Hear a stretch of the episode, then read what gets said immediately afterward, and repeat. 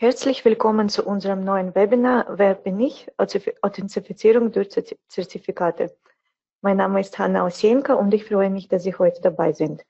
Jeden Monat erhalten Sie von uns wertvolle Informationen, technische Tipps und Erfolgsgeschichten, die Ihnen helfen, Software-Schutz, Lizenzierung und Security in Ihren Produkten und Lösungen zu optimieren.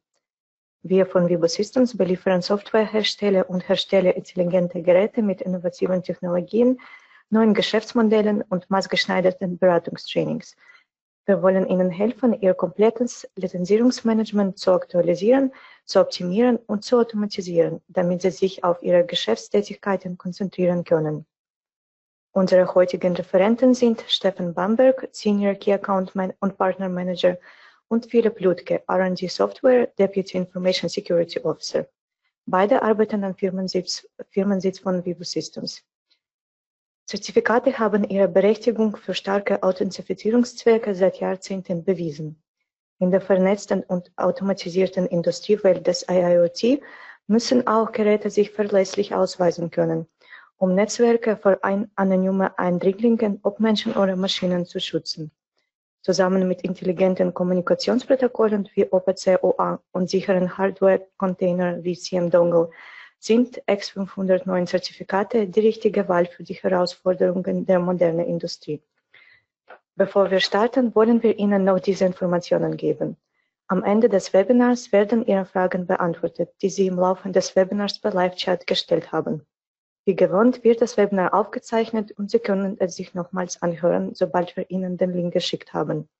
Zur Erinnerung, wenn Sie die ganze Zeit am Webinar teilnehmen und anschließend die Fragen richtig beantworten, können Sie an der Verlosung eines Amazon-Gutscheins im Wert von 50 Euro teilnehmen. Wählen Sie einfach die zur Frage passende Antwort aus. Mit der richtigen Antwort und ein wenig Glück können Sie als Gewinner gezogen werden. Der Gewinner wird informiert und automatisch von weiteren Verlosungen in 2020 ausgeschlossen. Nun geht es los.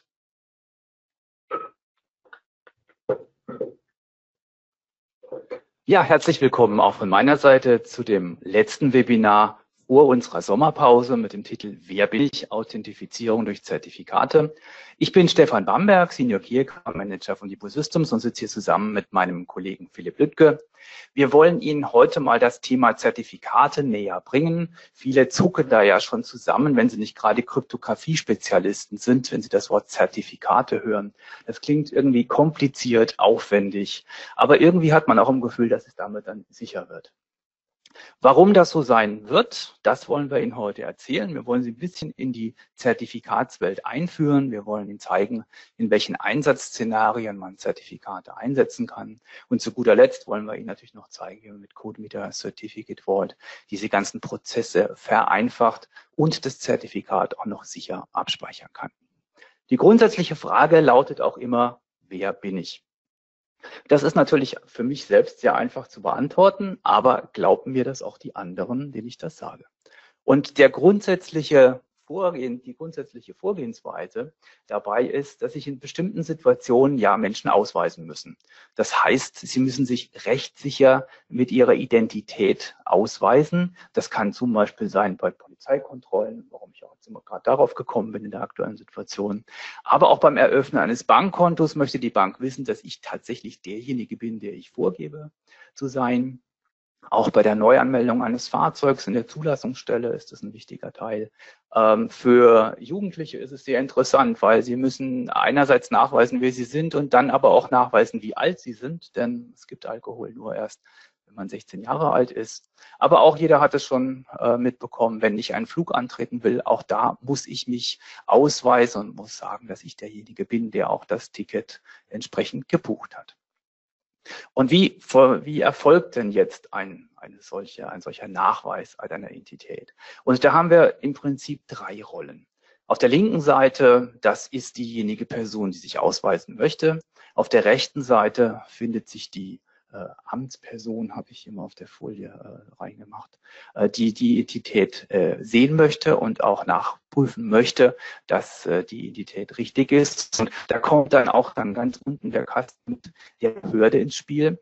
Denn irgendjemand muss initial mal äh, angeben, dass diese Person tatsächlich diese Person ist. Und das wird einfach durch das Ausstellen eines Ausweises äh, durchgeführt. Jeder von uns hat ja wahrscheinlich einen. Ich habe sogar zwei, einen normalen äh, Standardpass und natürlich meinen Reisepass, weil ich auch viel durch die Gegend reise. Äh, beides wird von der Behörde ausgestellt. Die, da musste ich dann persönlich vorstellig werden, musste mein Gesicht zeigen und die haben dann ähm, das akzeptiert, mich im Melderegister gefunden und dann die Ausstellung eines solchen Ausweises äh, losgetreten. Und wenn ich dann in eine solche Kontrolle komme oder meine Identität nachweisen muss, dann zeige ich diesen Ausweis dieser Amtsperson und dann kommt es darauf an, was dann als Hintergrund geht. Also zum Beispiel in einer Polizeikontrolle wird dann gleich nochmal der Ausweis gegen ein System der Polizei äh, gecheckt und geprüft, äh, ob ich nicht vielleicht auch noch ein entflohener äh, Dieb bin. Und dieses Ergebnis der Prüfung wird dann an den Polizisten zurückgespiegelt und der entscheidet dann nachher äh, über Freigabe oder Ablehnung äh, der Akzeptanz meiner Identität. Das ist ein Prozess, den, den wir alle kennen, der so etabliert ist. Und ähm, jetzt ist die Frage, wie geht denn das aber auch in der digitalen Welt? Weil analog ist uns das allen klar. In der digitalen Welt ist das aber auch genauso notwendig. Und Philipp, die Frage da unten, wie bekommen wir das hin? Ja, auch Hallo von meiner Seite. Genau, hier sehen Sie schon die Frage, wie bekommen wir das dann in der digitalen Welt hin? Aber jetzt nochmal kurz zur Einführung. Warum brauchen wir denn das überhaupt? Ja, also digitale Kommunikation wird immer wichtiger. Stichwort Industrie 4.0. Alles läuft digital. Auch in den Industrieanlagen wird viel kommuniziert. Und vor allem haben wir immer mehr Geräte und Maschinen im Netzwerk, die miteinander sprechen. Und um eben ein Netzwerk abzusichern und sichere Kommunikation sicherzustellen, da ja auch immer mehr sensitive und kritische Daten übertragen werden, müssen wir wissen, wer denn in diesem Netzwerk kommuniziert. Ne? Und dort haben wir jetzt eben nicht nur Personen, die sich gegenüber Maschinen authentifizieren müssen, wo wir ja den Prozess alle kennen, den Stefan ja auch gerade vorgestellt hat. Den können wir da noch halbwegs adaptieren. Aber wie schaut es dann aus, wenn wir Maschinen haben, die sich gegenüber Maschinen authentifizieren müssen? Ja, da haben wir keinen Ausweis. Und vor allem soll es ja möglichst automatisiert ablaufen. So, und da ist eben jetzt die Frage, wie kriegen wir das denn hin? Und wie Sie sich denken können oder wahrscheinlich vermutet haben, die Antwort lautet Zertifikate. Genauer X509, Zertifikate der Version 3. Genau. Im Folgenden werden wir jetzt Ihnen nahebringen, was es sich damit auf sich hat, ähm, wofür sie gut sind und warum wir sie eben überhaupt brauchen. Und damit Sie das Ganze ähm, verstehen können, brauchen wir erstmal ein paar kryptografische Grundlagen. Genau, und da schauen wir uns mal an, welche grundsätzlichen Verfahren es eigentlich gibt. Man unterscheidet da zwischen der symmetrischen Kryptographie und der asymmetrischen Kryptographie. Bei der symmetrischen Kryptographie, deswegen auch das Wort, das Wort symmetrisch, äh, gibt es einen einzigen Schlüssel, den ich verwende zum Verschlüsseln von Informationen und zum Entschlüsseln von Informationen auf der anderen Seite. Ein typisches Verfahren ist das Advanced Encryption Standard Verfahren, AES, das haben Sie bestimmt schon mal gehört äh, das dann äh, eingesetzt wird mit verschiedenen Schlüssellängen. 256-Bit ist einer der äh, meistverwendeten heutigen Varianten dafür. Und ähm, der Vorteil, man hat nur einen Schlüssel, ist natürlich auch gleichzeitig ein Nachteil, weil ich muss den Schlüssel dann natürlich, den ich zum Verschlüsseln verwendet habe, auch demjenigen geben, der entschlüsseln möchte. Aber der große Vorteil von dieser symmetrischen Kryptographie ist, dass sie extrem schnell ist und deswegen auch für große Datenmengen eingesetzt werden kann. Die asymmetrische Kryptographie äh, im Gegensatz dazu, also die Public Key Kryptographie, äh, die nutzt ein sogenanntes Schlüsselpaar. Das heißt, ich habe einen privaten und einen öffentlichen Schlüssel. Wie das genau funktioniert, sehen wir gleich noch auf den Folien. Aber es unterscheidet sich halt deswegen, weil ich einen privaten Schlüssel habe, den ich für mich behalte, den ich aber dann auch entsprechend für die Kryptographie verwenden kann. Und rausgebe ich an alle anderen nur den öffentlichen Schlüssel. Der muss also auch nicht zwangsläufig geheim gehalten werden, äh, sondern den gebe ich an die äh, Kunden raus. Aus diesem öffentlichen Schlüssel kann der private Schlüssel nicht zurückgerechnet werden. Das ist also das Tolle an dem Verfahren. Und ähm, ein typischer Algorithmus, der dafür verwendet wird, ist der RSA, benannt nach den Mathematikern Rives, Charmier und Edelman. äh, dieses asymmetrische Verfahren wird also sehr oft eingesetzt. Vielleicht haben Sie es auch schon mal gesehen bei E-Mail-Verschlüsselung beispielsweise. Aber wie es genau geht, das sehen wir erst später. Und schauen wir uns doch jetzt mal die, das Beispiel, was ich gerade eben genannt habe, der E-Mail-Verschlüsselung ein bisschen genauer an. Äh, wir setzen hier die asymmetrische Kryptographie ein. Das heißt, Alice möchte Bob eine verschlüsselte E-Mail senden. Das ist mal der Vorgang, der durchgeführt werden soll.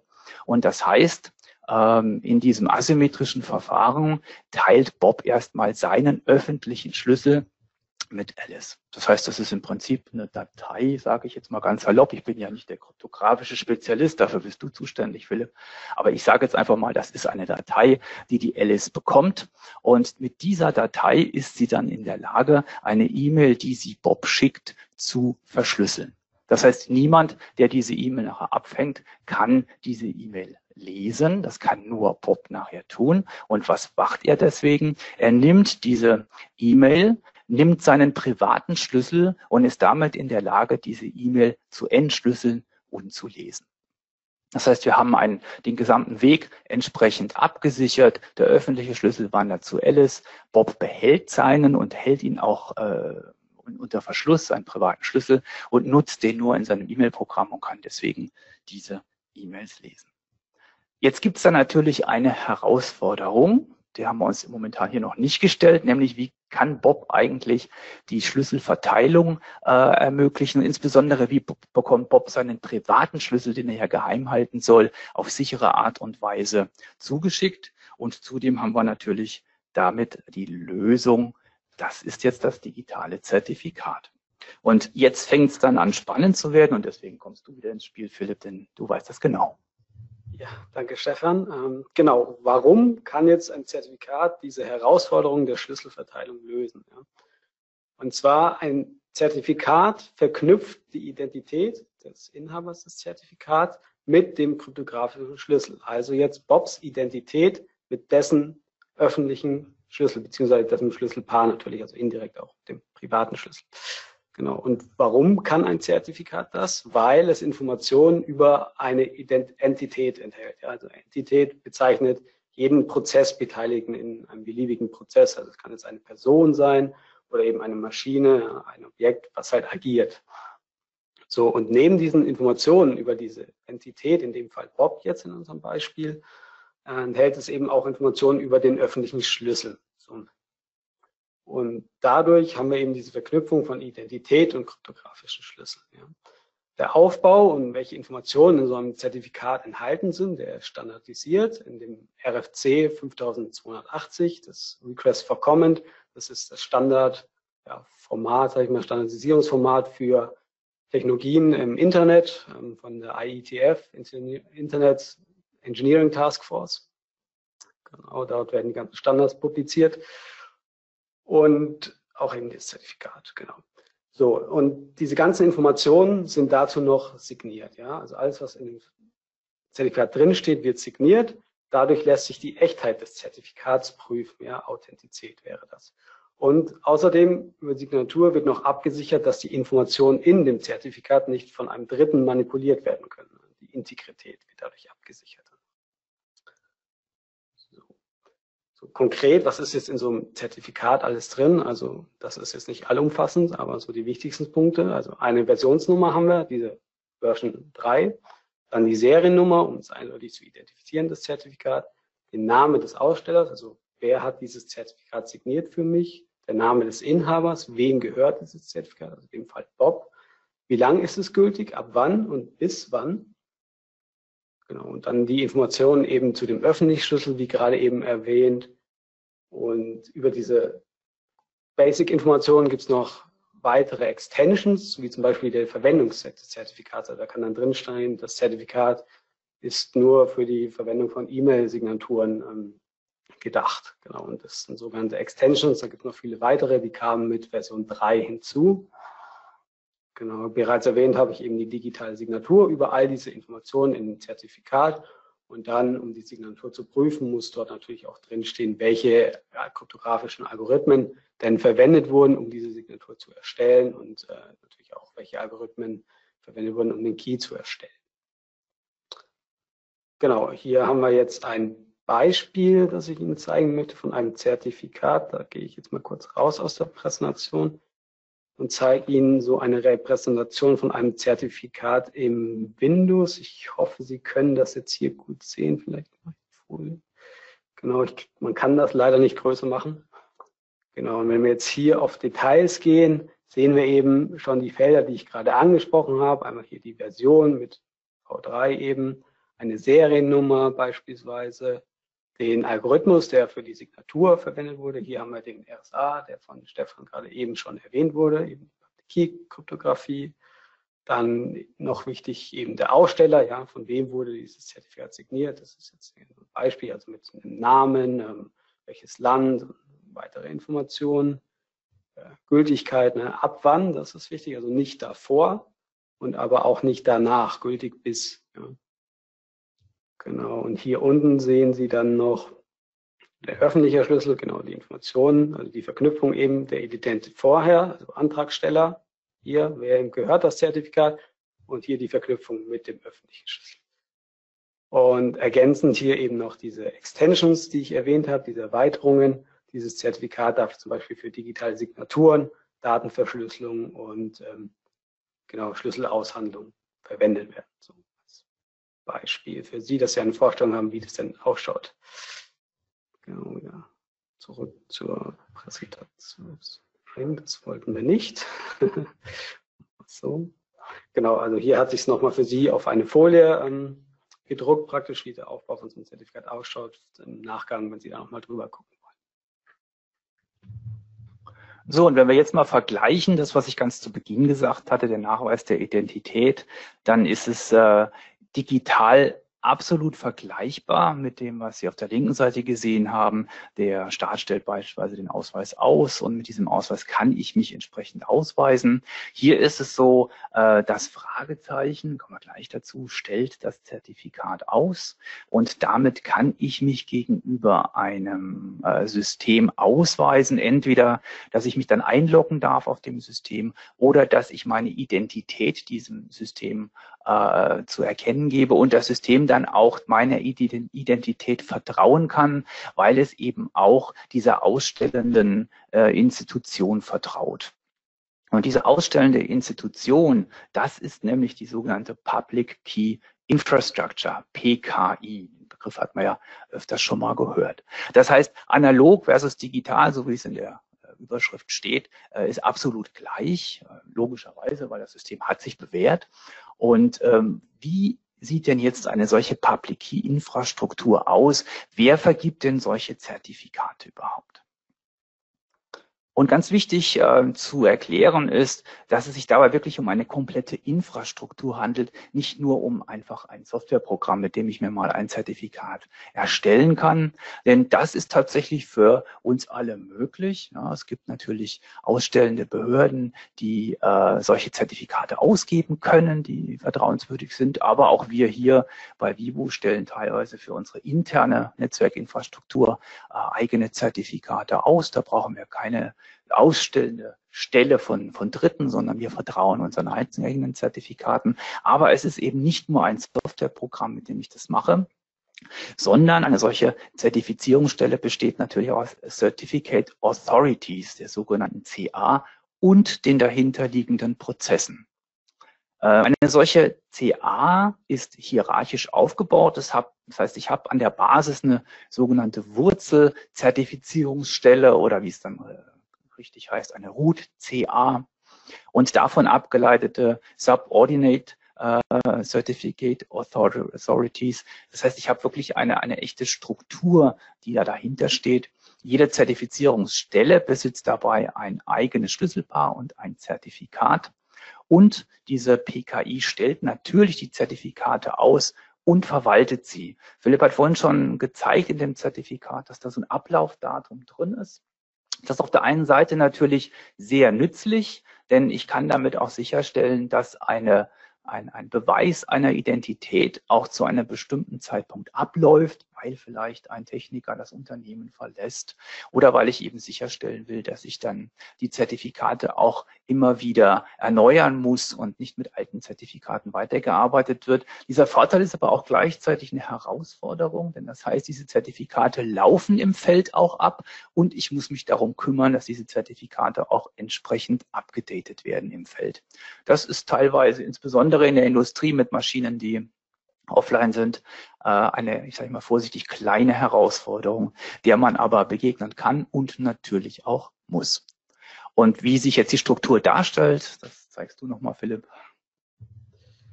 Genau, also Stefan hat ja gerade eben schon erwähnt, eine EKI ist hierarchisch aufgebaut, ja, mit der RUCA oder Wurzelzertifizierungsstelle an oberster Stelle, das sehen wir hier.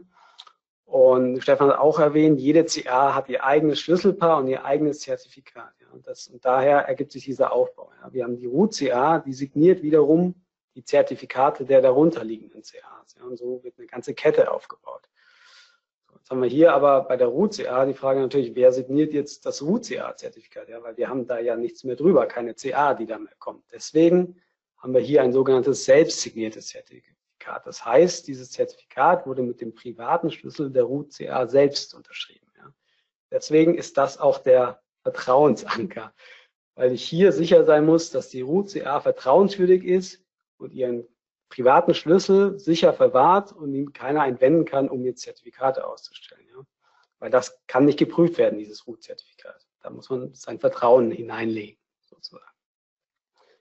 Genau, und ähm, also der Vorteil von dieser Struktur ist man könnte theoretisch auch einfach nur eine UCA nehmen und diese direkt Endanwenderzertifikate ausstellen lassen.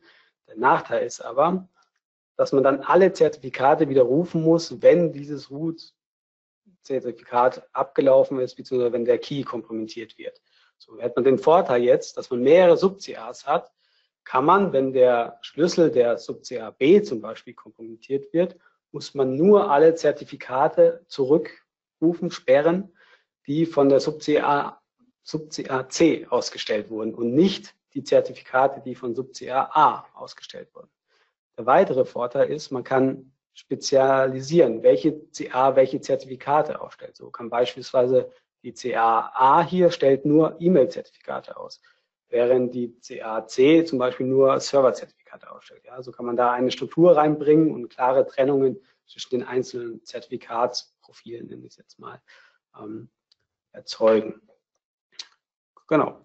So, und jetzt haben wir die Struktur von so einer PKI erklärt, aber wie bekommt denn jetzt Alice überhaupt ihr Zertifikat? Ja, sie braucht ja, wir haben jetzt die Infrastruktur, aber sie muss jetzt noch irgendwie an das Zertifikat kommen. Ja. So, das, also Alice hat hier ihren privaten Schlüssel und möchte dazu jetzt ein Zertifikat haben. Dafür erstellt sie einen sogenannten Zertifikat Signing Request, CSR, Zertifikatsantrag. Und dort stehen jetzt eben alle Informationen über Alice drin, also praktisch ihre Identität und ein paar zusätzliche Informationen, also all das, was wir vorhin im Zertifikat gesehen haben, plus ein paar Informationen, die dann von der CA später selbst eingefüllt werden. Ja. Und diesen Antrag signiert sie nun eben mit ihrem privaten Schlüssel.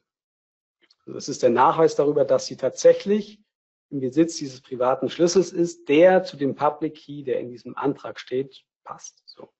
Die CA wiederum auf der anderen Seite prüft jetzt erstmal, ob die Identität, die jetzt in diesem CSR-Antrag tatsächlich drinsteht, tatsächlich die Identität von Alice ist, beziehungsweise ob der Antragsteller Alice tatsächlich die Identität hat, die in dem Antrag steht. Ne? Also da haben wir jetzt wieder den Link zurück zur analogen Welt, sage ich jetzt mal.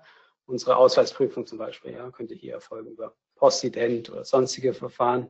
Oder dass man auch einen Telefonanruf, ne, wo man dann Fragen beantworten darf, wenn man geboren wurde und so weiter. Kennt jeder. Also diese Prozesse finden wir dort wieder. Genau, ist die Identität von Alice ähm, erfolgreich überprüft worden wird eben noch die Signatur geprüft über diesen Antrag. Ja, also passt der öffentliche Schlüssel in dem Antrag zu dem privaten Schlüssel, der diesen Antrag signiert hat. Ist das auch okay? Stellt die CA eben dieses Zertifikat für Alice aus und schickt es ihr zurück. Okay, jetzt hat Alice ihr Zertifikat bekommen von ihrer PKI des Vertrauens und kann damit loslegen. Ja, gehen wir nochmal zurück zu unserem Beispiel mit Alice und Bob, wo Vorher wollte Bob eine verschlüsselte E-Mail an Alice senden und dort hatten wir ja die Fragestellung aufgeworfen, wie bekommt Alice jetzt Bobs Private Key, äh, Pub, sorry, öffentlichen Schlüssel natürlich. genau. So, und diese Frage können wir jetzt hier beantworten. Ne? In dem Fall schickt jetzt Alice eine signierte E-Mail an Bob. Aber sie schickt nicht nur diese signierte E-Mail, sondern sie hängt auch noch ihr Zertifikat mit dran, wo ja ihr öffentlicher Schlüssel drin ist und gleichzeitig ihre Identität drin steht. Ja. So. Und dieses Zertifikat muss Bob jetzt prüfen. Ja. Nur wenn das gültig ist, kann er davon ausgehen, dass dieser öffentliche Schlüssel, der in diesem Zertifikat drin steht, auch tatsächlich der öffentliche Schlüssel von Alice ist. Damit das ganze System funktioniert, muss Bob der gleichen RUCA vertrauen, von der Alice ihr Zertifikat bekommen hat. Ja? Wir erinnern uns, wir packen unser ganzes Vertrauen in diese RUCA, dass die ordentlich die Identität von Alice geprüft hat und nur dann ein Zertifikat ausgestellt hat. Ja? Wenn ich dieser RUCA vertraue, kann ich davon ausgehen, dass dieses Zertifikat ein richtiges ist, ja? ein vertrauenswürdiges. Dazu muss ich aber erst noch das Zertifikat von der RUCA prüfen. Ja? Ist das Zertifikat gültig zu dem Zeitpunkt, wo Alice ihr Zertifikat beantragt hat? Ja? Und wenn das so ist, dann muss ich zusätzlich noch prüfen, ob Alice Zertifikat denn gültig ist. Erstens, ist das Ablaufdatum noch nicht abgelaufen und zweitens ist die Signatur über das Zertifikat gültig. Genau. Das sind die drei Schritte, die wir tun müssen, um ein Zertifikat zu überprüfen. Ja. Sie erinnern sich, jetzt hatten wir vorhin in dieser Hierarchie teilweise eine ganze Kette von CAs, die Root-CA, die Sub-CAs und so weiter. Und in dem Fall, wenn wir so eine Kette haben, muss jedes Zertifikat in der Kette auf ihre Gültigkeit hin überprüft werden, bis hin zur Root. Nur dann ist das Zertifikat von Alice gültig. Genau. Und wie kann man jetzt Zertifikate einsetzen? Genau, diese Einsatzszenarien, die möchte ich Ihnen ganz kurz mal äh, erläutern. Wir haben vorhin schon angesprochen, E-Mail-Verschlüsselung, Signatur ist natürlich ein ganz wichtiger Aspekt. Ähm, Dokumentensignatur setzt sich also gerade auch in Corona-Zeiten immer weiter durch. Wenn Verträge unterschrieben werden müssen, dann ist es schwierig mit all den Leuten, die im Homeoffice sind. Oftmals müssen mehrere einen Vertrag unterschreiben oder was abzeichnen. Und da ist jetzt das Thema Dokumentensignatur wieder deutlich in den Vordergrund gekommen. Das heißt, man besitzt ein, ein Zertifikat, man besitzt einen entsprechenden Schlüssel und ich kann damit ein Dokument rechtssicher unterzeichnen. Ich kann das sogar durch die ganze Kette durchgehen. Die anderen können überprüfen, dass ich es, dass ich das derjenige war, der das Dokument äh, unterzeichnet hat.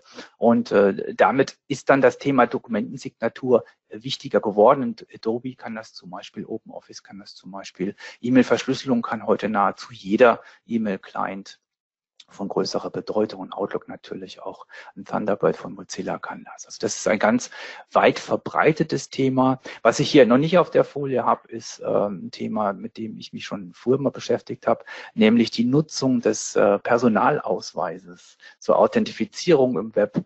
Ähm, da, ähm, vielleicht hat das der eine oder andere ja damals beim Ausstellen des Personalausweises tatsächlich angekreuzt und wollte das dann wirklich tun. Ich habe das gemacht, natürlich aus beruflichen Gründen hauptsächlich. Eingesetzt habe ich es tatsächlich noch nicht so häufig. Aber da geht es auch darum, dass entsprechende Zertifikate auf meinem Personalausweis gesetzt werden. Und auch die gesamte Prüfung, die im Hintergrund stattfindet, ist äh, massiv zertifikatsbasiert. Also da, das, was Philipp vorhin erzählt hat, wird da ganz kräftig eingesetzt. Mal sehen, ob sich das Thema auch noch durchsetzt. Ich kann ja mittlerweile auch im Internet mein Auto zulassen. Und da ist zum Beispiel die Nutzung des Personalausweises mit diesen Zertifikaten eine Grundvoraussetzung dafür. Natürlich auch die Absicherung der Kommunikation im Web ist wichtig. Heute ist HTTPS ein Standardverfahren. Keiner will mehr eine Internetseite ohne HTTPS äh, aufrufen. Und auch dafür sind natürlich solche Zertifikate notwendig. Denn es bedeutet ja nichts anderes, als die Kommunikation, die dann zwischen mir und dem Server stattfindet, eben entsprechend zu verschlüsseln. Und dazu brauche ich Schlüssel. Und wie wir an die Schlüssel kommen, hat ja Philipp gerade eben schon recht ausführlich erklärt. Also TLS ist ein Beispiel dafür. Äh, Virtual Private Networks sind natürlich von Interesse, gerade in Homeoffice-Zeiten, wenn ich im Homeoffice arbeite und möchte auf die Server im Unternehmen zugreifen. Dann hat mir unser IT-Administrator mein Zertifikat gegeben, mit dem ich mich dann persönlich ausweise gegenüber dem Server in, der, in unserem Netzwerk. Und deswegen darf ich dann auch mit den Ressourcen im Büro arbeiten, selbst wenn ich zu Hause bin. Authentifizierung an Maschinen und Anwendungen ein extrem wichtig werdendes Thema, auch heute schon wichtiges Thema, aber es hält immer mehr Einzug mit Industrie 4.0 und Internet of Things. Dass jetzt Maschinen miteinander kommunizieren, äh, aber auch, dass Servicetechniker äh, sich gegenüber den Maschinen authentifizieren müssen, damit bestimmte äh, Funktionalitäten ausgeführt werden dürfen an der Maschine. Das erfordert eine Berechtigung, denn je mehr ich im Bereich Industrie 4.0 unterwegs bin, umso mehr habe ich es mit verteilten Maschinen zu tun, umso mehr werde ich remote auf solche Maschinen gehen, gar nicht mehr persönlich da sein. Und wenn ich auf die remote auf die Maschine gehen kann, dann können das natürlich auch böse Buben tun. Und um genau sich davor zu schützen, davor weise ich mich dann mit einem entsprechenden Zertifikat auch aus. Gleiches gilt für die Maschinen untereinander. Wenn ich äh, verschiedenste äh, Werke in der Welt habe, die von einer zentralen Stelle gesteuert werden, dann ist es wichtig zu wissen, erstmal für die Devices, äh, mit wem darf ich eigentlich als zentrale Stelle reden. Und besonders für die zentrale Stelle ist es wichtig zu erklären, ähm, mit welchen Devices darf ich draußen in der Welt eigentlich arbeiten. Sind das alles Devices, die ich tatsächlich authentifiziert habe dafür? Oder ist da plötzlich eines dazugekommen, was ich gar nicht kannte, was aber so tut, als ob es eines wäre, was mit mir sprechen dürfte. Das ist ganz wichtig aus Security-Gründen. Das Thema wird immer wichtiger. Und eine solche sichere Kommunikation und Authentifizierung im industriellen Umfeld, äh, das haben wir mit OPCUA, da kommen wir später nochmal im Detail drauf, denn das ist ein Standard-Kommunikationsverfahren im industriellen Umfeld, damit Maschinen miteinander reden können, sogar herstellerunabhängig, ganz besonders tolle Sache. Aber da ist es natürlich auch wichtig, dass man, dass die Maschinen sich gegenseitig authentifizieren. So, jetzt haben wir das ganze System vorgestellt, wie das funktioniert mit den Zertifikaten und der ganzen PKI hinten dran. Aber natürlich gibt es auch hier wieder Herausforderungen, die jeder für sich selbst nochmal individuell lösen muss, wenn er so eine PKI, ein Zertifikatssystem äh, aufbauen möchte. Ja. Und eines hatte Stefan vorhin schon angesprochen, das war die Erneuerung von Zertifikaten. Ähm, jetzt gehen wir nochmal einen Schritt zurück, nämlich erstmal das grundsätzliche Ausrollen der Zertifikate. Ja, wie verteile ich die Zertifikate überhaupt? Und da stellen sich drei Fragen, die man auf jeden Fall beantworten muss. Ne? Einmal, wie prüfe ich denn, ob jemand tatsächlich berechtigt ist, ein Zertifikat überhaupt zu erhalten? Ja? Also da kommt es wieder, haben wir jetzt wieder den Ausweis, den man prüfen kann, Telefonanruf, was ich vorher schon erwähnt habe. Oder eben, wenn wir jetzt aber Maschinen prüfen müssen, ob die die Berechtigung haben, automatisiert ein Zertifikat zu erhalten.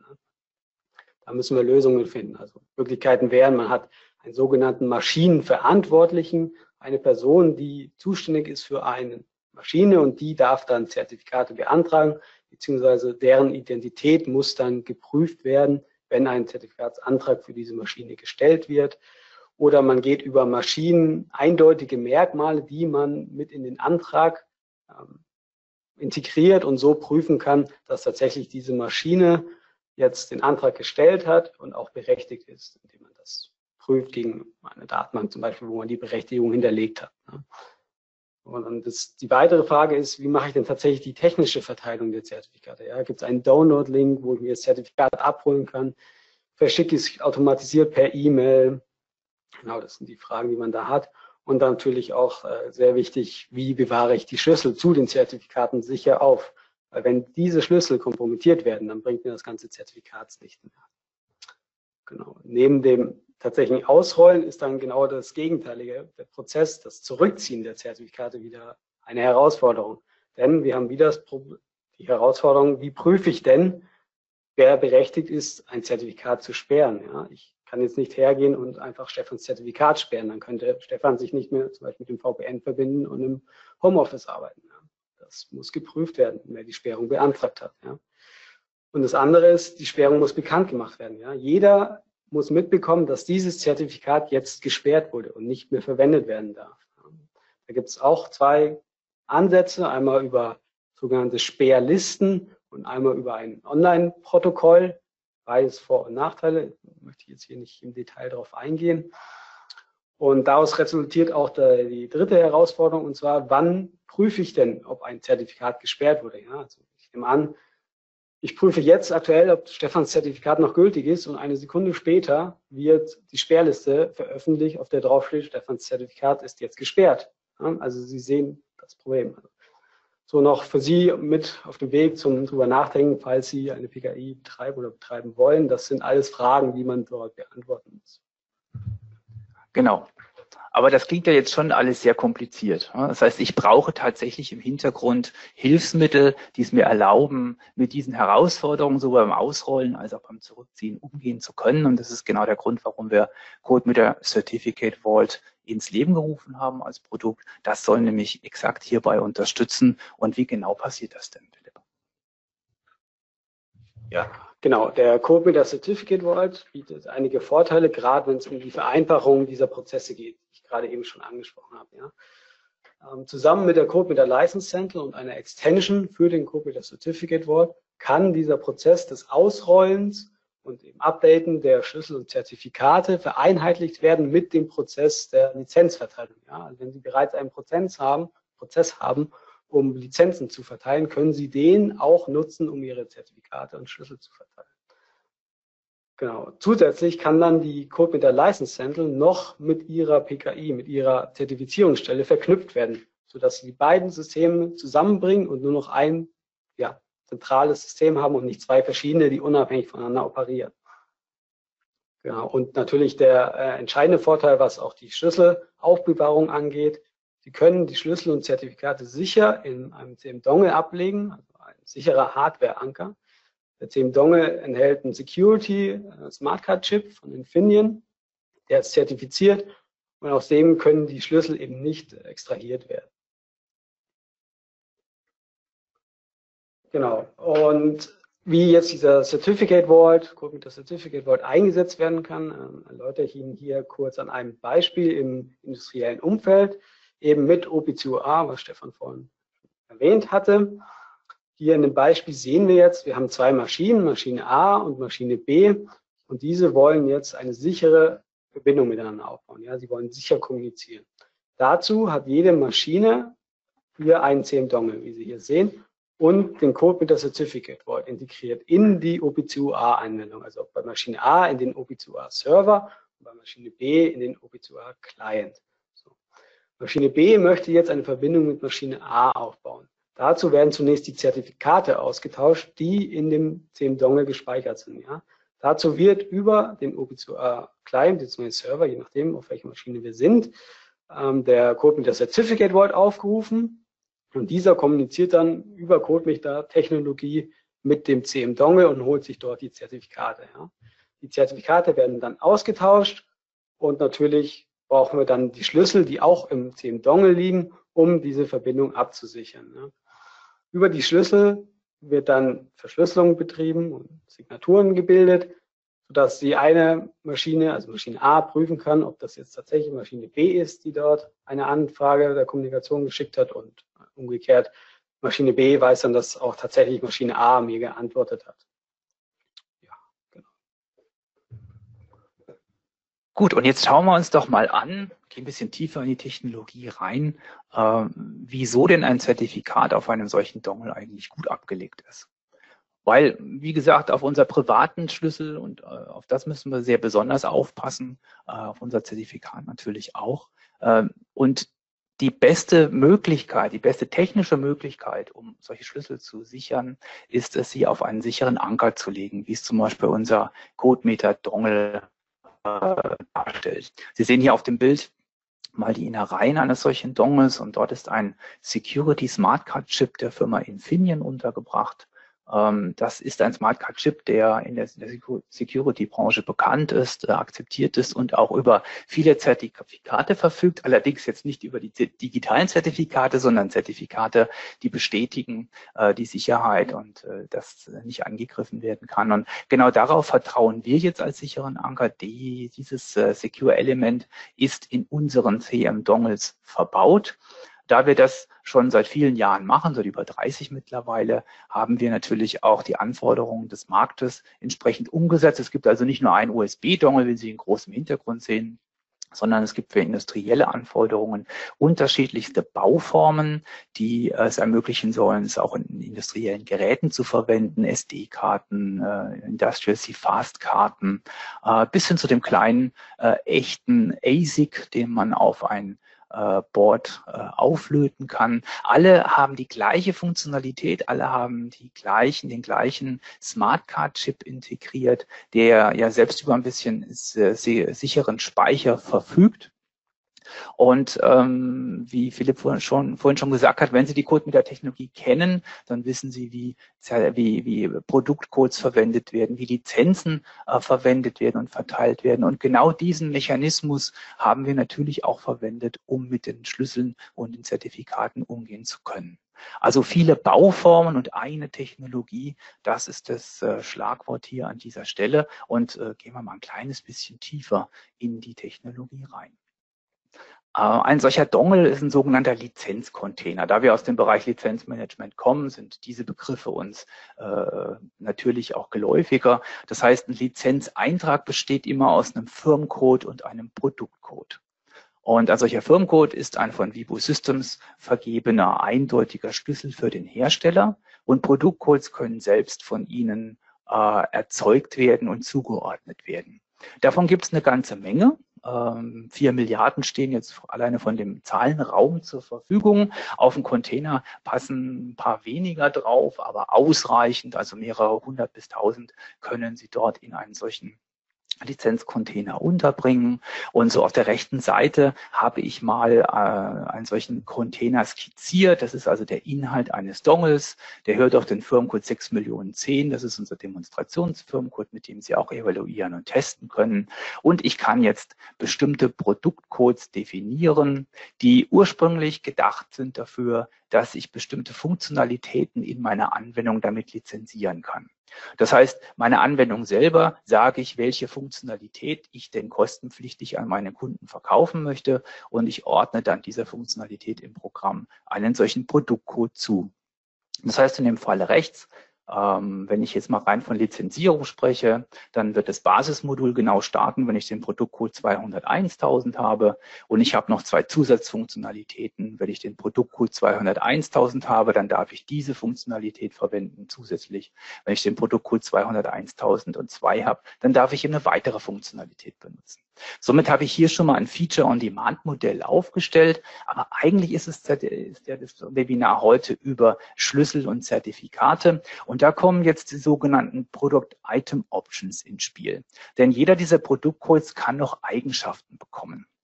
Unter anderem nämlich einen bestimmten Speicher für Schlüssel und für Zertifikate. Das, was Sie hier auf der rechten Seite sehen, ist dann der Inhalt dieses Smartcard-Chips. Das heißt, wir speichern das auf den Smartcard-Chip. Dort ist es sicher aufgehoben und kann nur mit unserer Technologie entsprechend gelesen und verwendet werden. Schauen wir uns mal die Product Item Options jetzt an. So, also neben dem, was wir brauchen für die Lizenzierung, also beispielsweise ein Ablaufdatum, ein Unit Counter, mit dem ich ein Pay-per-Use-Modell erstellen kann oder indem ich einfach ganz normale äh, Netzwerklizenzen erzeugen kann mit License Quantity, haben wir auf der rechten Seite auch noch sogenannte Product Item Options, die den Speicher dieses Chips nutzen können. Und das sind zwei von ganz besonders großem Interesse, nämlich Protected Data, Extended Protected Data und Secret Data. Das sind also Product Item Options, die einem bestimmten Produktcode zugeordnet sind und als Eigenschaften verwendet werden. In dieses Protected Data, da kann ich später meine Schlüssel übernehmen und ähm, in die Secret Data, da kommt auch ein Schlüssel rein. Die beiden unterscheiden sich dadurch. Secret Data kann geschrieben werden, kann aber nur noch benutzt und nicht mehr gelesen werden. Das heißt, das ist so ein typischer Speicher von privaten Schlüsseln. Der kommt da rein und kann nicht mehr ausgelesen werden. Auch von mir nicht mehr, äh, der ich eigentlich Besitzer des, äh, des Schlüssels bin. Ich kann ihn aber benutzen. Und diese, diese Lizenzstruktur, die, die äh, zeigt sich dann hier nochmal hierarchisch. Das heißt, der Firmencode ist dem Unternehmen zugeordnet. Die Produktcodes, die ich selber erstellen kann, äh, sind von mir zugeordnet als, als Softwarehersteller. Ich kann sie jetzt aber hier im besonderen Maße eben dafür verwenden, eben Schlüssel abzulegen und Zertifikate abzulegen. Das sicher und mit unserer Toolbox, unter anderem nämlich auch dem äh, CodeMeter Certificate Vault, kann ich dann die Inhalte dieses Dongles entsprechend lesen und mit den privaten Schlüsseln arbeiten und auch mit den Zertifikaten arbeiten. Genau, Stefan hat ja eben gerade schon die Struktur von den Daten ähm, ein bisschen erläutert und da gehe ich jetzt nochmal drauf ein, ein bisschen genauer. Äh, in den External Protected Data wird eben die, werden die Zertifikate des Certificate Vaults abgelegt. Ja, die sind öffentlich lesbar, aber das ist ja auch kein Problem, weil das ist eben nur öffentliche Informationen dort drin, die Zertifikate eben mit dem öffentlichen Key. Und für die Speicherung des privaten Schlüssels werden dann eben die Secret Data benutzt. Ja, die können tatsächlich nicht ausgelesen werden. Also da kommen wir nicht dran, da kommen Sie nicht dran. Die können Sie einmal dort reinschreiben und dann benutzen, wie Stefan schon erwähnt hatte, aber eben nicht auslesen. Genau, ähm, der Certificate Vault ist jetzt so aufgebaut, dass eben jeder Product Code ein Paar aus Schlüssel und Zertifikat enthalten kann. Ja, und dann können Sie eben beliebig viel, also beliebig viel ist übertrieben, so viel wie der Dongle an Speicher eben hergibt, an Product-Codes mit Zertifikaten und Keys eben anlegen. Das Updaten des Dongles, das funktioniert dann wieder offline oder online mit unseren bewährten Vivo-Mechanismen, also die RAC- und RAW-Dateien, die Sie vielleicht schon kennen, oder eben die Code mit der License Handling. Genau, und jetzt nochmal spezifischer zum Code mit der Certificate Vault. Also der bietet drei Standardschnittstellen momentan an. Einmal der PKCS11-Schnittstelle, das ist eine standardisierte Schnittstelle, um mit Hardware-Tokens zu kommunizieren. Ja, also kommunizieren heißt in dem Fall, um dort Zertifikate zu speichern, um dort Keys zu speichern, um dort Keys im Hardware-Element ähm, tatsächlich auch selbst zu generieren und eben dann diese Keys zu benutzen, also RSA, Encryption und solche Sachen ja, tatsächlich durchzuführen. Dann die zweite Schnittstelle ist der Microsoft Key Storage Provider, ja, der Microsoft Cryptographic Next Generation API. Das ist im Prinzip dasselbe wie der PKCS11. Also die gleiche Funktionalität. Ich kann Zertifikate und vor allem Keys im Hardware-Anker hier speichern und dann mit der Windows API verwenden. Das äh, beruht wieder darauf, dass Microsoft hier wieder seine eigene API machen wollte und nicht die bereits vorhandenen Standards nutzen wollte. Genau, und als drittes haben wir dann noch eine Bibliothek im Angebot, die Open Source ist. Das ist die OpenSSL API. Das ist eine Implementierung des TLS-Protokolls, was ja im HTTP, HTTPS verwendet wird. Und das bietet eben noch weitere kryptografische Operationen an, die man alle dann durchführen kann, eben wieder mit Keys in einem Hardware-Anker. Genau, und das Ganze lässt sich eben dadurch einfach in Anwendungen wie Browser, VPN-Clients, E-Mail-Clients integrieren, da das alles Standardschnittstellen sind. Das heißt, hier muss keine Anpassung der Software erfolgen, sondern jede Software, die bereits diese APIs nutzt, kann sofort mit dem Certificate Vault arbeiten. Und hier möchte ich Ihnen jetzt eine Demo zeigen, beziehungsweise drei kleine Demos, wie denn der Certificate Vault funktioniert, wie man den nutzen kann, um eine Authentifizierung zu implementieren, eine Authentifizierung mit einer Web-Application über PKCS11 und dann noch Beispiele mit OpenSSL, wie man dort ein Zertifikat erstellen kann mit einem Key, der im 10 Dongle gespeichert ist und nochmal eine Verschlüsselung einer Datei mit einem Key im CIM-Dongle über diese OpenSSL. Gut, dafür muss ich jetzt hier kurz raus. Okay, wir beginnen mit der Authentifizierung über PKCS11 von einer Web-Application. Das heißt, ich habe jetzt hier bei mir eine Web, falsches Fenster, hier sind wir, eine Web-Applikation laufen. Das, was jetzt hier steht, das ist für Sie jetzt erstmal nicht von Belang. Und wir wollen uns jetzt auf diese Web-Applikation verbinden und dafür brauchen wir eben ein Zertifikat, sonst dürfen wir das nicht. Ja, also ich tippe jetzt mal hier die Adresse kurz ein. Ich hoffe, ich vertippe mich nicht. Kurz das Protokoll. Wir nutzen HTTPS. Ja, wir wollen die Verbindung absichern über Zertifikate. Kurz die Adresse. Genau. So, und den Port, den, äh, wo die Webanwendung läuft. Okay, wenn ich jetzt hier Enter drücke, dann sollte eigentlich das nicht passieren. Jetzt gucken wir mal, ob ich vergessen habe, hier was zu konfigurieren. Okay, genau. Also wir sehen, hier wird jetzt erstmal das Server-Zertifikat nur geprüft, aber ich komme nicht weiter. Ich drücke jetzt hier. Genau, es passiert nichts mehr. Wenn wir jetzt nochmal hier zurückgucken und ich wieder das richtige Fenster erwische, oh ja, hier ganz viele Logmeldungen und wir sehen hier schon Fehlermeldungen. Und hier steht, Client didn't provide a certificate. Das ist jetzt abgeschnitten. Genau, also der, der Verbindungsaufbau ist fehlgeschlagen, weil der Client, also ich jetzt, als ich mich hier verbinden wollte, kein Zertifikat angeboten habe, das für diese Anwendung passt. Okay, das müssen wir jetzt ändern. Genau, ich habe hier ähm, in der installiert und ein CM-Dongle eben verbunden, hier mit dieser Seriennummer. Und da ist jetzt das Zertifikat und der Key drauf, mit dem ich mich hier anmelden darf an dieser Web-Applikation. Dazu müssen wir ähm, dem Firefox sagen, jetzt ist hier mein Webinarfenster davor. Gucken, ob wir das irgendwie klein kriegen. Ja, genau. So, jetzt kann ich hier dem Firefox erstmal mitteilen, du sollst dieses Zertifikat verwenden über den Certificate Vault. Dazu muss ich in die Einstellungen gehen von Firefox, als Beispielbrowser jetzt. Datenschutz und Sicherheit. Und hier ganz unten kann ich mir die Zertifikate anzeigen, die jetzt für den Browser konfiguriert sind und die Kryptographie-Module heißt es hier. Gucken wir uns erstmal die Zertifikate an. Da sehen wir, okay, ist leer. Wir haben keine Zertifikate. Deswegen gehen wir jetzt hier in Kryptographie-Module und sehen hier schon zwei, die standardmäßig Softwareimplementierung vorhanden sind und ergänzen jetzt hier eben unseren Certificate Vault, damit wir die Zertifikate laden können. So, jetzt hier Namen kurz ein. Klassiker. Gut, genau. Und jetzt wählen wir hier eben den Certificate Vault Bibliothek aus, die diesen PKCS11 Standard implementieren. Ne? Heißt CertVault P11, PKCS11 ist eine Library, DLL, die jetzt vom Browser geladen werden kann und dann benutzt wird. Hier öffnen. Okay. So. Jetzt sehen wir schon, hier ist ein weiteres Modul hinzugekommen, nämlich der Vivo 10 Zertvault, wie wir ihn ja gerade genannt haben. Und wir sehen auch schon, wir finden hier bereits ein Dongle gefunden. Ne? Das ist der, den ich eben hier angesteckt habe. Genau, hier sehen wir ein paar Statusinformationen. Ich bin nicht eingeloggt. Wir, Vivo Systems ist der Aussteller, Hardware-Version und so weiter, Namen für den Dongle, genau, so allgemeine Informationen.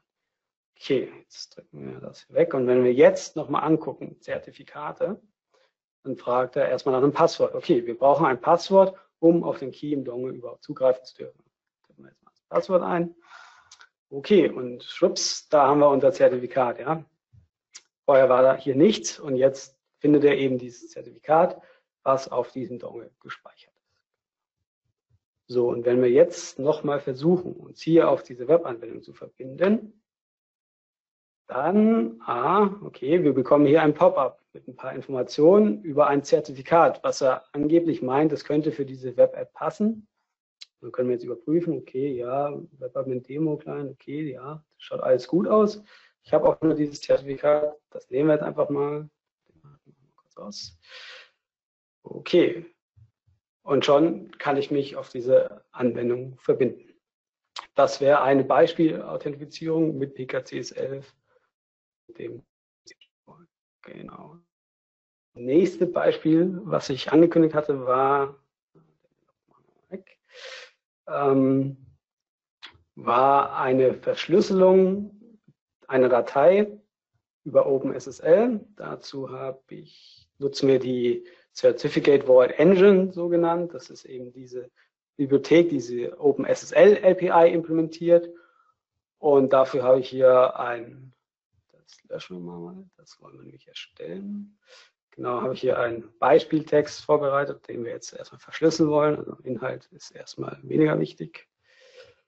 Genau, und dazu starten wir jetzt das OpenSSL Kommandozeilentool. Ich habe jetzt hier Balken von der Nase. Ich hoffe, Sie nicht. Ach, kann ich bewegen, sehr gut.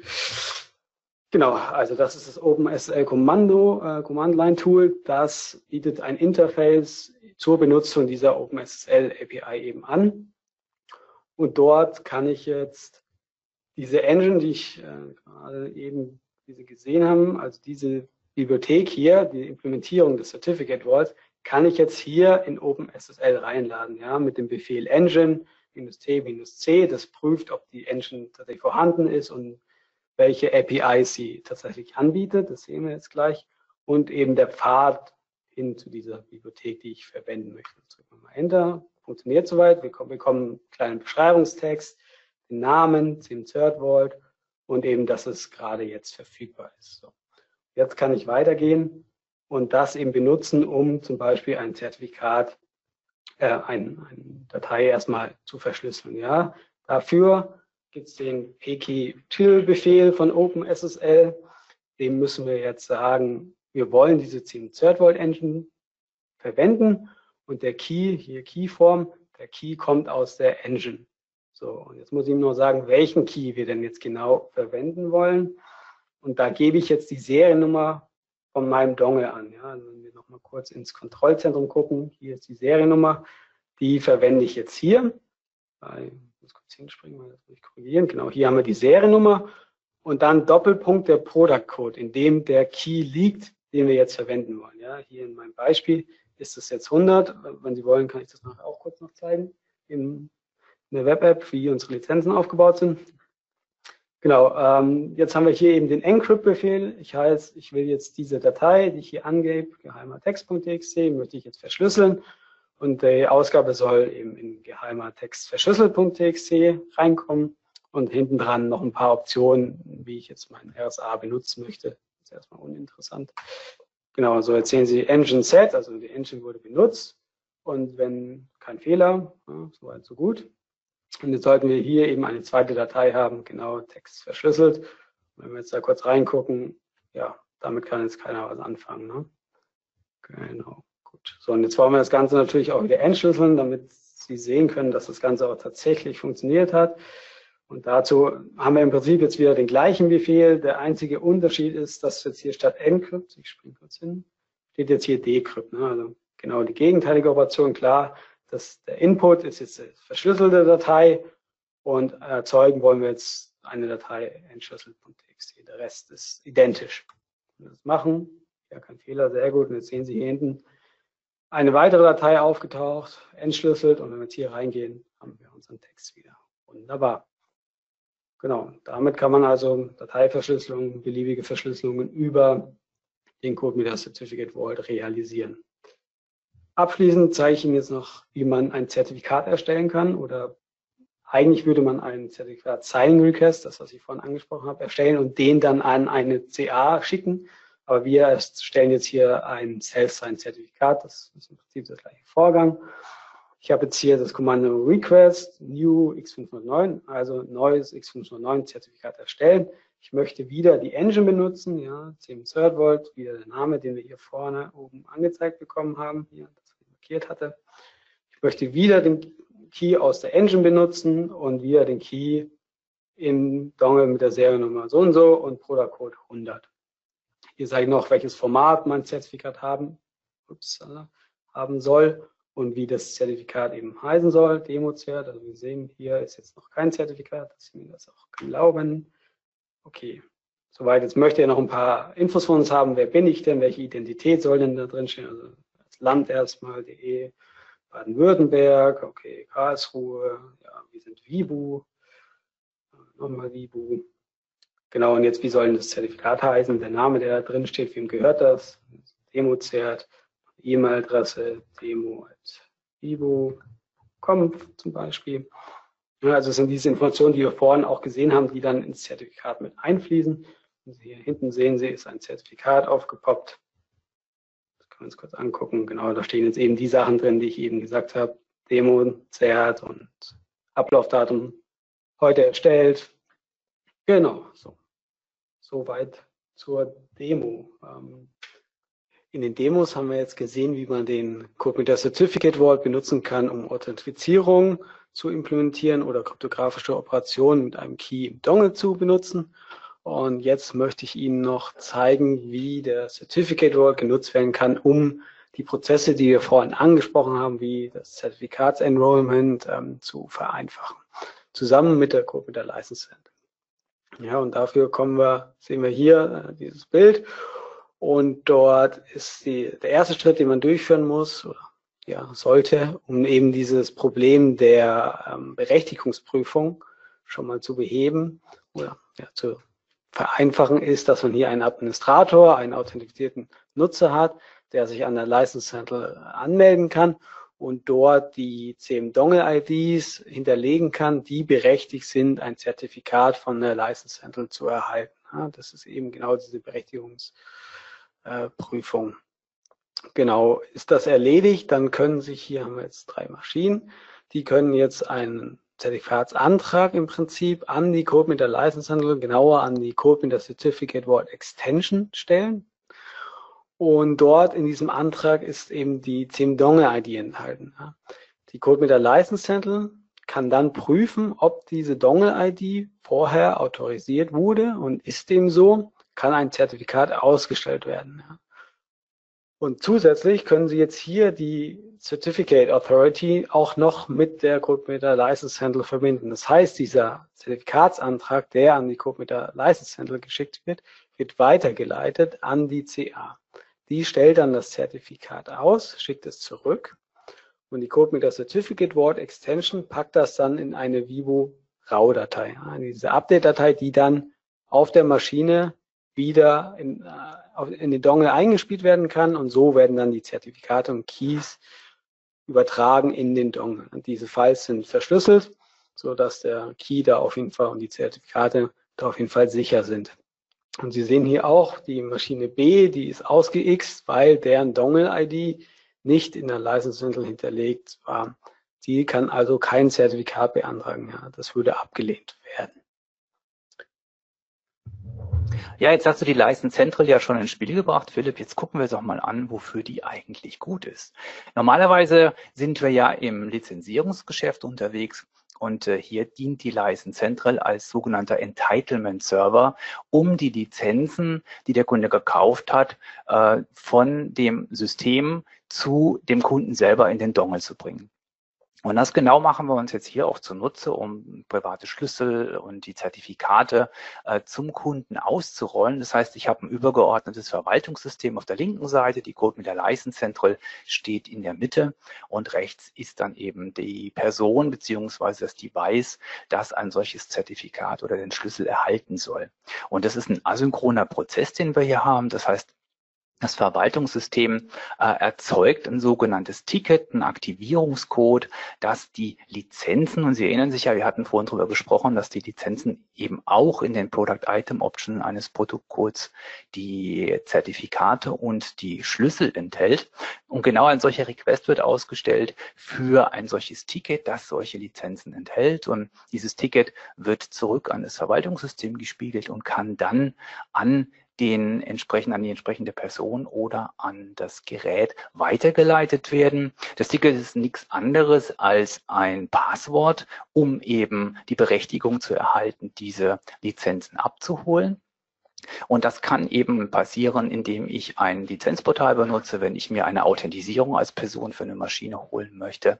Es kann aber auch über eine Software passieren, automatisiert, sodass ein Gerät jederzeit selbst nachschauen kann bei der License ob es denn Berechtigungen gibt, die verteilt werden müssen. Das ist vielleicht interessant nachher bei einem Update von solchen Zertifikaten. Auf jeden Fall wird der Fingerabdruck äh, des Dongles verwendet und wird zusammen mit dem Ticket an die License geschickt geschickt und im letzten Schritt erhält äh, der Abholer beziehungsweise das Gerät dann eben einen eine solche RAW-Datei, äh, die die Lizenzen und respektive dann die Schlüssel und das Zertifikat enthält. Das Ganze, wie gesagt, ist am einfachsten online durchzuführen, ähm, aber wir haben es ja schon besprochen, das Ganze funktioniert selbstverständlich auch offline, auch wenn wir über Industrie 4.0 reden, ähm, sind wir immer noch offline unterwegs. So, das zum Thema License Central und jetzt nochmal die ganz kurze Zusammenfassung, weil wir schon kurz vorm Ende unseres Webinars sind, von Philipp über den Certificate Vault. Genau, also wir hatten ja schon gesehen, der Certificate Vault bietet eben drei Schnittstellen. Das war die PKCS11, der Microsoft KSP und OpenSSL, die die CodeMeter-Technologie nutzen, um Keys und Zertifikate in einem CM-Dongle als Hardware-Speicher zu nutzen, als sicheren Hardware-Speicher zu nutzen. Und da haben wir sowohl die CodeMeter Runtime als auch CodeMeter Embedded, um eben darauf zuzugreifen. Der CodeMeter Certificate Vault unterstützt derzeit RSA und 2048 Bit Schlüsseln maximal. Der Rest, also 4000 Bit Schlüssel sind in Planung, kommt dann demnächst. Und genau, der ganze Update-Prozess funktioniert eben über die VivoCM RAW-Files und auch das Konvertieren von PEM-Files, also dort, wo Ihre Zertifikate und Schlüssel eigentlich drin liegen, in so eine RAW-File. Da gibt es ein Tool für, PEM to RAW, das kann dafür genutzt werden. Ja, das nochmal so als kurze Zusammenfassung über den mit der Certificate Vault. Ja, und damit sind wir schon am Ende unseres Webinars angekommen. Ich habe gesehen im Chat, dass da eine ganze Menge Fragen sind. Ein paar davon wollen wir jetzt schnell noch beantworten. Alle anderen beantworten wir dann im Nachgang zu dem Webinar. Und äh, eine Frage bezieht sich schon mal direkt auf diese Folie hier. Äh, das finde ich ganz klasse. Die Frage war nämlich, kann man statt Dongles auch andere Formen von Lizenzcontainer nehmen? Wie man im Diagramm sieht, kann man das, also CM-Dongle ist hier als unser präferiertes, also präferierte Hardware-Anker äh, schon vorgegeben, weil das die beste Art und Weise ist, sicher äh, Schlüssel und Zertifikate auf dem kleinen Security-Chip zu speichern. In Vorbereitung ist es aber auch, dass man reine Software-Lizenzen nimmt, also die CM Act Licenses, die man am unteren Rand sieht, und auch CM Cloud Container. Auch die sind natürlich geeignet, weil wir mit einer Technologie alles an der Stelle abdecken. Das ist aber noch Zukunftsmusik Musik. Die sicherste der Varianten haben wir heute umgesetzt. Dann eine weitere Frage, die dann kam, war, implementieren wir den kompletten Umfang der PKCS11 Library, also des Standards? Ähm, das wäre eine Frage für dich, Philipp. Ja, also momentan implementieren wir noch nicht alles.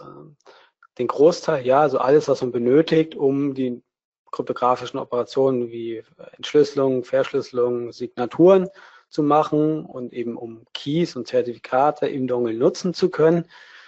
Was noch fehlt, ist, was man hier auf der Folie auch ganz gut sieht, da steht ja Nutzung Zertifikate Read-Only. Also man kann jetzt nicht über PKCS11 neue Zertifikate oder Schlüssel hinzufügen oder Z äh, Keys im Dongle erzeugen. Das ist noch in Planung. Ja, und noch eine Frage, die so ähnlich gelagert ist. Werden denn die Keys für OpenSSL durch OpenSSL erzeugt oder wird der, die Key direkt im Dongle erzeugt?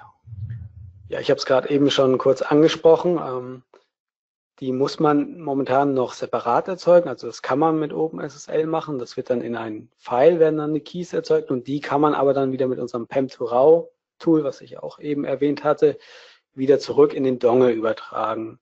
In der zukünftigen Version wird das direkt über OpenSSL gehen, den Key dann im Dongle zu erzeugen, was dann natürlich nochmal mehr Sicherheit bietet, da der Key den Dongle nie verlässt. Ja, super. Dann bleibt uns eigentlich nichts mehr anderes übrig, als äh, uns ganz herzlich zu bedanken für die Zeit, die Sie in unser Webinar investiert haben. Ähm, bleiben Sie gesund und wir würden uns freuen, wenn Sie nach unserer Sommerpause im September wieder an unserer Webinarreihe teilnehmen würden. Von meiner Seite aus vielen Dank und tschüss. Auch von mir vielen Dank und auf Wiedersehen.